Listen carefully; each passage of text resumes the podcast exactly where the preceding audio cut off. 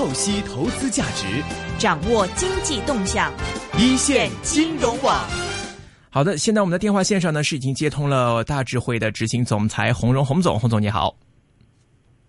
哎，大家好。嗯，洪总哎，好洪。总好。呃，现在我们看到上证综合指数今天是录得了一个两点四五个 percent 的一个升幅，并且是再次又站上了三千一百点的关口。那么之前我们看到，其实 A 股在升完之后呢，也是一路浮浮沉沉，也想去试一试往下试到三千点左右的这么一种感觉。当时可能大家还是在一个比较起伏的状态，但是现在在这两天明显看到是出现了一个突破了。所以想问一下，您现在 A 股方面您的看法怎么样？因为我看您在微博里形容说，呃，小牛这个好像微微的刚睡醒，睁了一只眼，然后好像在一个大熊里面睡着，然后好像突然又被吓到了。所以想问一下您的这话是什么意思？对，很有趣的一个解读了。想问一下，您现在对这个 A 股的状态，还有小熊睡、小牛睡醒的这样的一个呃解读，您的看法是怎么样的？我那个是李大霄写的，然后呢，我转 我转了一下，我我给他点评的，我说，呃，这个是睁开眼是熊窝，其实什么意思呢？因为熊的这个气氛比较浓嘛，是，熊的气氛比较浓呢，那其实我们说的这个，它小牛哭也好，不哭也好，它是牛啊，对不对？嗯只不过是整个的这个环境呢，给它一种感觉。现在你看多的人呢，我当这是当时应该是上个礼拜的事了，是就是那，大家呢还是那种感觉嘛，是那种氛围一下，就是是表示那个氛围，对这个牛是吓哭了，但是牛还是牛嘛，是对吧？是一个这个这个是个开玩笑的事儿。嗯，没事儿。那您对于大师的这个看法，觉得是现在是有这个牛市的小牛刚刚苏醒吗？现在 嗯呃，这样哈，呃，因为这一直以来我们最重要的一点是什么呢？就是说 A 股市场有它的特征跟特点。我用了一个词哈，叫什么呢？就是说，呃，它应该说是完成了所有的风险压力测试，嗯它通过了。，OK，啊，用这个词哈，花了一年的时间，终于通过测试了。因为什么呢？就是说这个测试的方法很残忍啊，就是说我们 去年的六七月份，我们采用了什么股灾式的测试，对吧？嗯那这个测试是什么？测试这个是什么？这是释放的什么风险呢？释放的就是我们说的这个当时的融资，对吧？这样的一个配资的风险，对吧？嗯当然还有大家所谓的高估值的这个风险。内资是测试这个。那去年的八月份又测了一个什么呢？又测了一个你们最关心的什么人民币汇率的风险，对吧？这去年的八月份是这个测到二八五零那一次，对吧？嗯那今年的这个年初呢，我们又测了一次，测的是什么呢？测的是这个我们的制度，对吧？我们的垄断机制啊，我们包括甚至监管的这个呃这个这个状态啊，呃这样的又做了一个，当当然也包括这个去年一年的这个经济的情况，我们又做了一次测试，在一月份的这个测试也是够残忍的，对吧？然后呢，再到后面我们又测试了什么呢？我们在这个。在叫什么？我们说的是这个，应该说是这个几月份呢？是呃五月五五月份左右吧。嗯我们又测了一个什么呢？就测了一个这个这个呃，应该是呃五六月份吧，应该测的是这个你们看，哎，对对，大家特别关心的那这个什么脱欧啊，啊，对吧？什么 MSC、MSCI 呀、对吧？嗯对对对啊，这个都都都都都都撤掉了哈。呃，包括什么？包括南海仲裁，对吧？嗯，这些嗯所谓的外围风险，我们又做了一个风险压力测试，嗯也应该说也通过了。然后呢，最近我们七月份我们又做了一个什么测试呢？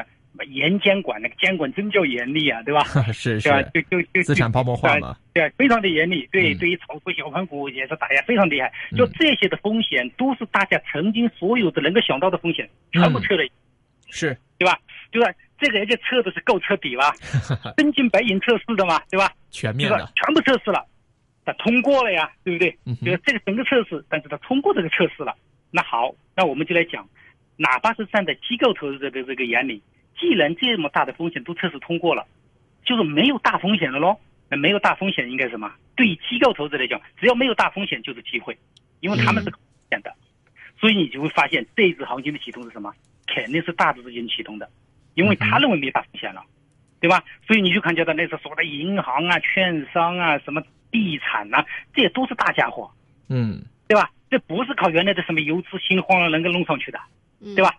就是说，这个你要把这个逻辑想通了，你就明白了。既然压力测试已经通过了，叫叫放行啊，嗯，对吧那好了，那就没有问题了。所以这个行情就会来的比较比较有意思嘛。嗯就说你你把这个想通了，你就想清楚了，只是压力测试通过了，那我们说我们行情就来了嘛。嗯对吧？叫利空出尽，对吧这个才叫真正的利空出尽，对吧？那这行情很自然的就来了嘛。那既然有了这个来了以后，那后面的行情怎么演就很清楚了嘛，对不对？那我们的行情还有一个特点叫什么？上涨是上涨的最好理由，上涨是上涨的最好理由。对，就是 A 股市场的趋势投资者嘛，只要你看到涨了，他就认为那后面还会涨，就是上涨是上涨的最好理由，，OK，有意思。所以下跌是下跌的最好理由。啊 对吧？其实，对吧？这个其实是一个非常好的一个解释。最后面大家，哇，既然都涨了嘛，那那就应该有理由涨上涨啊，那我们就应该买进了，就嗯就这么简单。是，所以说后面的行情其实顺着这么一个来了。其实我刚才前面讲的才是最应该关心的，那个才是这次整个的，因为这里面很多人可能理解不到哈。我刚才讲的是一个市场的全面的风险测试，其实嗯关键的是什么？我们是政策市嘛，政策是你知道谁最需要测试风险呢？嗯监管部门。嗯监管部门最怕有风险，有再有风险，我太怕了，太吓人了，对不对？嗯，那怎么办？他是希望能够有个测试，把这个风险最好给我全全部测试掉。发现最后发现没风险，那他就他都先定了，他就可以敢出政策了。我既然没有这个风险，那我是不是把我是不是把深港通也推出来啦？对吧？嗯嗯，否则我不敢推啊，万一你又搞个什么名堂，我吓死了，对吧？所以说后面的就是顺理成章，因为他最需要的是通过，这次通过的可不是我们简广大的投资者，当然先知先觉，我们就认为哇，这个通过的太好了。监管部门也说，哎呦，这个通过了，太好了。他可能前几次紧张死了，对吧？嗯，然后说，哎呦，脱欧了，是不是又会崩盘呢？他紧张死了，所以最后你会发现都通过了嘛。所以这个是我们整个行情的脉络跟逻辑跟关系，这个是最重要的，其他不胡扯。明白，呃，您这里提到一个观点，就是说现在可能监管部门对这一波行情现在都已经放心下来了。但是我看您在月初的时候，八月初的时候的一个微博啊，说我们有全球老大的银行，却没有能排上号的投行；我们有名列前茅的交易所，却没有高盛、摩 Morgan Stanley 这样的公司。问题在哪儿？没有人需要负责任，一句上市公司不行，股民不行，就可以推卸责任了。这句这条微博怎么解读？是不是说对这个监管系统也好，或者是呃层面也好吧，是不是有一些不放心，或者是怎么样的？你这问题害我啊！这这个里面我讲的什么意思呢？因为嗯那个阶段呢，我们的监管部门确实是在呵护市场。他说的呵护市场是什么？打压那些所谓的不好的东西，嗯这是呵护市场的一种方法。嗯嗯但是我就认为是什么呢？这个治的是标，而不是本。嗯哼，我们希望什么？我我其实是一个好的建议，我希望它标本兼治。是它的，因为它治的是标嘛，就是很都是表面的东西，东东西嘛。嗯嗯如果你不把核心的东西给给给给弄好呢，那是肯定不行的嘛。我们核心是什么？核心是需要在发展中解决问题，嗯哼对吧？喂，这个是很重要的。所以我是希望是什么？希望他们视野更开阔一点，更好的去呵护这个市场，然后站在国家这个民族大利益的面前去解决这个问题，而不去花太多的精力去抓那些小的表面的事情。嗯这个时候，当然那个也重要，那是个苍蝇蚊子也要抓，但是吧，对吧？你对对它的这个害群之马也得抓，是对吧？我其实是这个意图，讲的是这个意思。明白后面慢慢他们体会到了，对吧？慢慢是你发现没？后面那个蚊子苍蝇的事情好像少多了。是是那您刚才说到的，就是关于这个市场现在所有的风险压力测试通过了，但是其实这个是没有一条明确的线的。那之前大家对于这个市场可能处于一个比较悲观的一个这样的一个预测，也可能是觉得市场相对来说比较脆弱，是不是上涨一会儿马上就跌下来，上涨一会儿马上就跌下来？中国除了这个机构投资者以外，大部分还是散散户的这样的一个构成比例。您觉得这种跟风的一种心态，或者是盲目的这种心态多吗？经历过过去的这个大时代的这样的一个暴跌，现在就是大家的这种心态还会更对理性化，或者是更更跟风吗？你这是一个很好的问题哈，就是前面为什么会那么？我们是六大，我刚才用的其实有六大啊，六大的这个所谓的压力测试的东西，嗯那是什么呢？只要它没有测试完成，都是很吓人的。嗯因为它一直留在那里，就是每一次上涨，大家都会想，还有这个东西还没测试过呢，嗯，对吗？万一这个后面还有个什么问题还要出现呢，对吧？那这样的话它还会下来。那这个呢，现在我说的是把几乎把所有都测了一遍之后，大家突然会想明白这个道理，哦，原来测完之后也就是跌到这里，嗯是这个意思。嗯那这一次就跟前几次有点不同了，嗯这是第一个。嗯那还有你后面问的第二个问题，其实很好的问题在哪里？就说，哎，关于跟风这个趋势投资，这个我说的是呢，没法改变。因为这个其实我在七月份、八月，就包括刚才那个男主持人提的这个问题，就是为什么八月初我还发这样的微博呢？原因其实我就看到这一点，为什么你那些方法是改变不了我说的这个跟风的状态的？是，你是你你你改变，你靠打压没有用的。我说是土壤，土壤是决定了一切，而不是种子，对吧？是有些地方你就不适合于，人家不适合。我跟你节目也讲过，不适合种大豆或者不适合种水稻，你非要人家种水稻，那肯定不行的嘛，对不对？所以说这个是个问题，除非除非你改变气候，改变土壤。所以我是希望他们更多做一些改变土壤的事儿，是，他没有去改变，这个要靠制度变革，要靠很多东西的。嗯，那所以说呢所以说，，我是说嗯这种趋势投资这个趋势这个事儿呢，目前是很难改变的。为什么呢？因为这个它就是叫上有政策，下有对策，对吧？你说我不能那么去炒作，那我就会另外一种方式。那你不能说我投资者都不能买吧？但投资者毕竟是广大的散户，他他无法掌握更多的信息，他只能是什么？只能是跟风，其他是方法他没有的。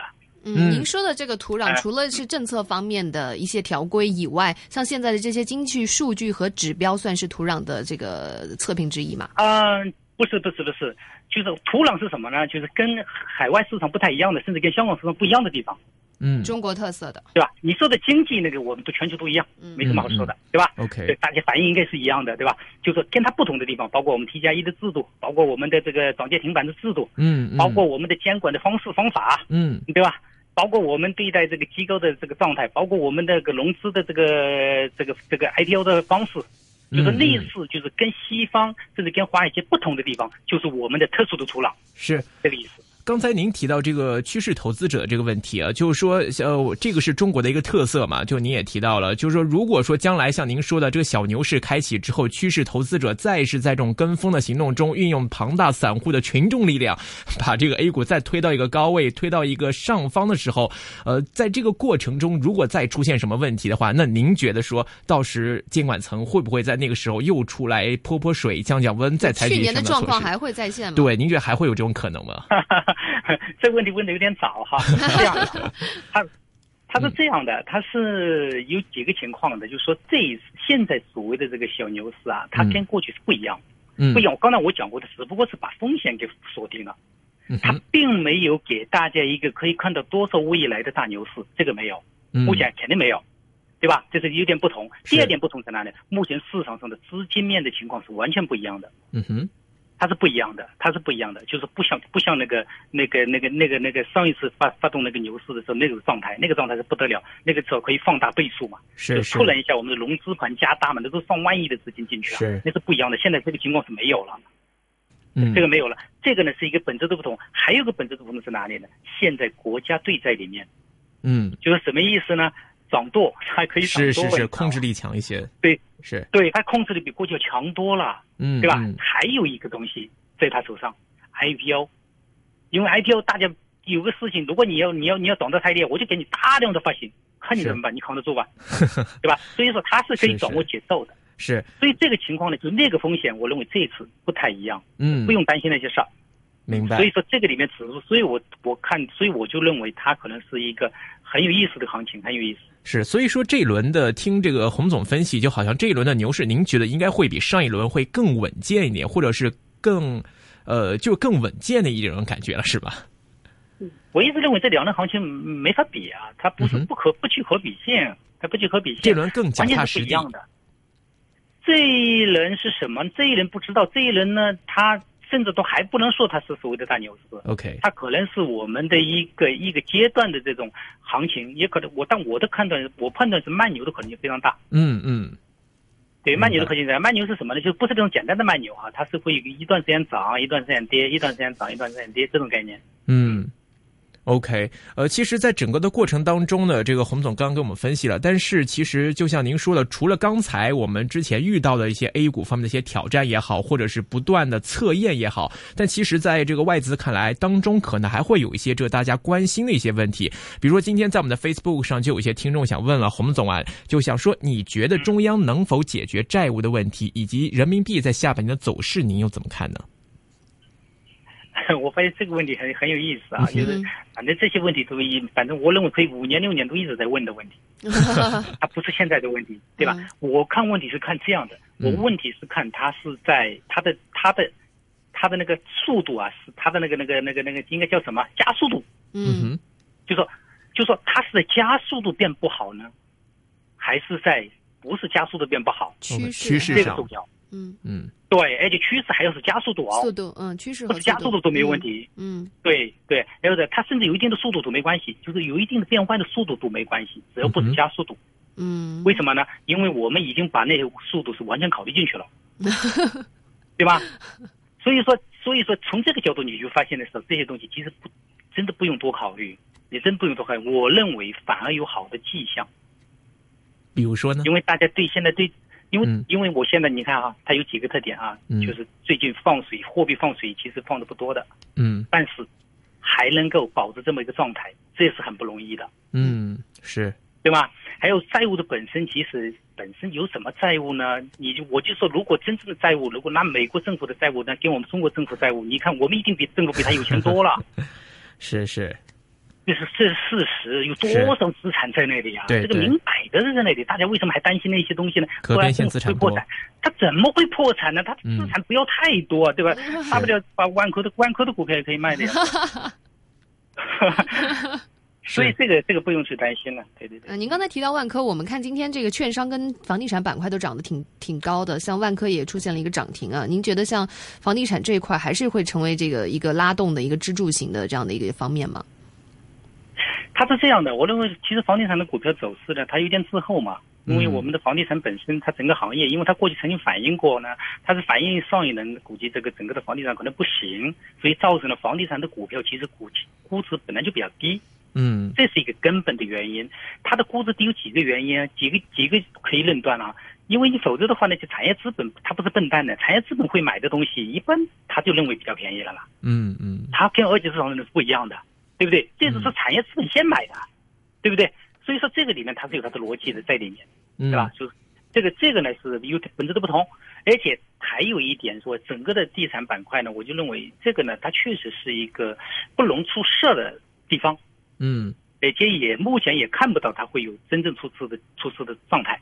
为什么呢？因为我们房地产其实从从大陆的话一直在打压的，它其实没有多少的这个，你多少从来就是打压打压，那我们都不能买几套房子嘛，对吧？这还是没有只能买一套，对吧？它一直在打压的情况下，一直在打压的情况下，就是还是比较稳的，这是我是这种感觉的。是市场上有一些需求，我们没我们没发现而已。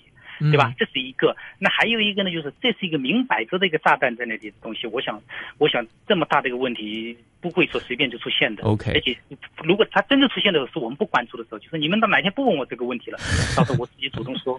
OK，我们有听众也关注这个地产方面，他说，呃，刚公布的七月的国内的信贷呢是大降到了四千六百三十六亿，而七月的居民新增的中长期贷款高达四千七百七十三亿，这样通过房地产来拉动经济，对未来会有什么影响呢？呃，其实他们一直有一个这种概念。其实我倒认为是这样的，只要我们的一线的一线的地方呢，它是需求推动的，嗯呃，一线地方如果能够压制得住，呃，问题就不是很大。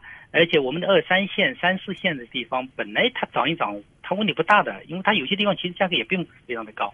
我就我指的是二三线的那种那个那个去它的库存嘛，嗯那正好有些政策正好在去库存。当然还有个好大的问题在哪里呢？因为现在大家手上的钱都没地方去，是一个投资焦虑症。嗯这种地方下，唯一的一个他能选择的东西就是房地产了，因为房产是老百姓也能做的事情。还有个就是他从来没吃过亏嘛，嗯所以说这个地方他是他就认为还是比较妥当的，比较稳定的，而且以以我们这个中国人对这个房产的这种喜爱啊，它问题不大。嗯所以它整个的，而且呢，当然这种所谓的拉动，它也有个阶段性的啊，这是有的。但是它嗯去库存的时候，当然会有回款回来嘛，那就说明卖出去了嘛。那卖出去了，银行就很要配它的配配贷款贷贷出去嘛。这个，而且目前的房贷本身在银行也是一个非常优质的资产，对吧？还是出出于这种情况，我认为这些东西还都是。还应该是在可控范围吧，而且呢，房地产呢，它一旦出来之后，它其实在后面，它对后面的经济的拉动还是会比较多，因为买的房子的人要装修啊，要买家电呐、这样的东西，其实对后面还是慢慢会好。一旦其他的东西稳定下来的话，我想房地产这个节奏啊，国家应该会控制控制的，，OK，要在可控范围就没问题。嗯。明白。我们再来看听众问题啊，听众想问，请问洪总，中国经济随着供给侧改革，是不是很快要见底了？哎呀，这个这个是倒没人知道啊，就是怎么 见底，我倒感觉到就是说，可能对有些行业呢，永远没有底了；对有些行业可能早就见底了，对吧？因为我们在转型嘛。哪些行业您觉得已经见底了呢？那我们的很多的一些那个，你看，包括互联网的一些产业，不不挺好的吗？嗯，对吧？它早就见底了，它不是，它肯定不是底部，对不对？对吧？包括甚至房地产，你说它是底部吗？房地产也不是底部啊，对不对？它已经也上来一部分了，所以说我就感觉就是说呢，它。从这个角度来讲呢，应该没有什么太大的概念。但我感觉是这样的，就是未来的从经济的角度，如果大家用过去的这种比较的方式，我认为不太可能有了。OK，就是就是过去的所谓的那种繁繁荣啊，就是那种繁荣的方式不对嘛，对吧？这他可能不太，倒是慢慢的，我倒感觉可能大家会变得更从容一点，可能反而是对的。所以我就感觉从这个角度来讲，我认为现在已经开始变得从容了。OK，央行都开始不放不放水了，我就认为是之前说了很久的，最后都没有声音出来。啊，不是说今年年底呃第三季度会有降息的可能性？我是主张降的，因为你你别把那钱放在那没有效率嘛。那全世界都在放水啊，全世界都在放水。就我们放的，我们放的有点 自己不知道放多少嘛。我我我不认为那个数字是准确的，因为我们跟别人不太一样，我们很多人把钱都埋在自己家里的书房里的，对吧？就是跟别人，我认为是无法比较的。我们很多的钱，它的那个它的存电掉了，我们的存电速度很快，你知道吗？是是。我们经常会说一个一个一个什么发现了哪里又去搜出金什么一吨这个一吨人民币，对吧？OK，它是按按对。对吧？所以没法比较。明白。我们的货币没法比较。好，再抓紧问一个这个听众问您说，对于钢铁股可能率先债转股的一个看法。钢铁股这个已经反，这个已经反映出来了呀。因为钢铁钢铁的板块有些板块前期不是还走过呀，还走的蛮好的。它应该你把它放到那个供给侧里面去考虑就可以了。就不要去考虑它某一个消息了，但是当然，现在市场上只要有一个消息就会出动，嗯，因为大家有点的关注度高了嘛。OK，我们再抓紧看听众，今天蛮多人问问题，洪总啊，请问内银近期升幅是否要配合供股的需要呢？以及您觉得四大内银今明两年至三年是否能够维持到百分之五到百分之六的一个派息呢？这个有意义吗？我我我就认为对买了的人很有意义。不，我这不是，我就是他是想要派息还是想要股市股股价涨？呃，当然，如果他是要又涨 又涨又派息，兼得最好了。对，我就感觉它的涨跟那个派息没关系。首先第一点，嗯哼，对吧？但如果你只是为了派息，那你你选择 A 股你是没道理的。嗯，所以这个问题对我来讲没有意义。那您觉得可以维持到吗？未来两至三年在五至六个 percent 的一个派息率的话？我认为应该会的，因为现在监管部门就希望他们加大派息，嗯，过去他拍的少嘛，对不对？过去拍的少嘛，是因为他发展期间嘛，发展期间钱留在那里是最好的，对吧？他他不是不能派息嘛，他他不是没钱可以派嘛。过去的话，拍的比例很小而已嘛，嗯，对吧？现在加大拍戏比例不就好了吗？明白。好的，那我们今天非常高兴，请到的是大智慧执行总裁洪荣洪总来给听众朋友们也回答这么多的一个呃问题解答，那么也给我们分享他对这个未来可能小牛或者慢牛的看法。今天非常高兴，请到洪总，谢谢，拜拜。好，拜拜，拜拜。